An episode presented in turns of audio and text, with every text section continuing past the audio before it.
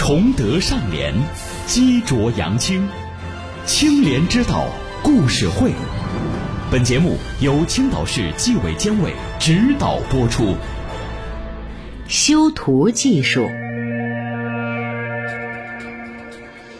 大学毕业后，小李开了家图文工作室，干点图文设计、影像处理之类的小活儿。这天，店里来了个人，进门就问小李会不会 P 图。这人三十多岁的年纪，像是个机关干部的模样。没问题，您想 P 成什么样的？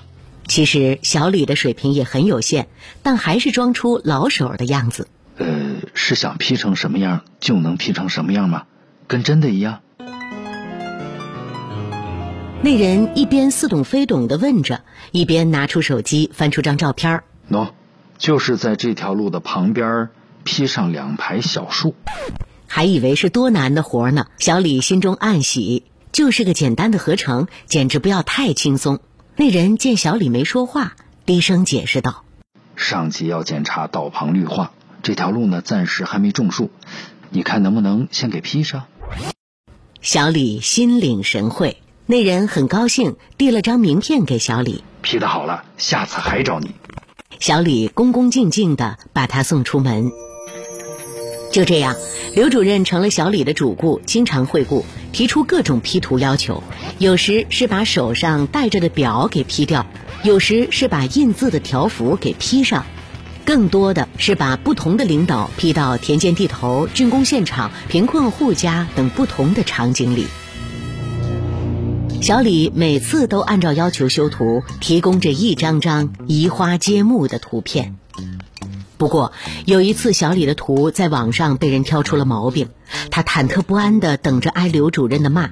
但刘主任来找他布置新工作时，乐呵呵的，仿佛什么事儿也没发生。他小心翼翼地问那张照片出毛病的事儿，刘主任却轻松一笑：“ 没事儿，出点小问题也难免嘛，已经删帖处理好了。”那次之后，小李每次都非常认真的 P 图，反复检查，但刘主任找他的次数却越来越少，真是奇怪，为什么之前 P 的粗糙反而生意多，P 的细致却没了生意呢？小李百思不得其解。直到今天，刘主任又来到店里了，小李满心高兴，连忙迎了上来，刘主任却笑了笑说：“哈，没事儿。”我就是路过这儿，顺便来看看，不 P 图。这是为什么呢？小李把心里的疑惑说了出来。刘主任点上一支烟。小伙子，这事儿呢，其实跟你修图技术没关系。其实说难听点啊，我找你 P 的那些图，不就是造假吗？刘主任突然单刀直入。小李尴尬的笑了笑，心说：“没错呀。”刘主任吐出口烟，说道：“P 图造假算什么？给你讲个真事儿。很多年前呢，有块耕地被占用建了厂，上级呢要求整改还原。我们怎么做的呢？就铲了几车土，往厂里水泥地上撒，铺上一层，然后拍了张照片报给上级，就说已经还原了耕地。”小李怎么也没想到，居然还有这种操作。那，那上级没发现是假的？薄薄的一层土，啥都遮不住，旁边还有厂房啥的，一看就是假的。但是别管再假，上级愣是给认可了，整改呀就这么过了。小李觉得不可思议，瞪大了眼睛。刘主任拍了拍他的肩膀，笑道：“老弟呀，明白了吧？道理就在这儿。”造假不在于造的像不像，而在于上面的态度严不严。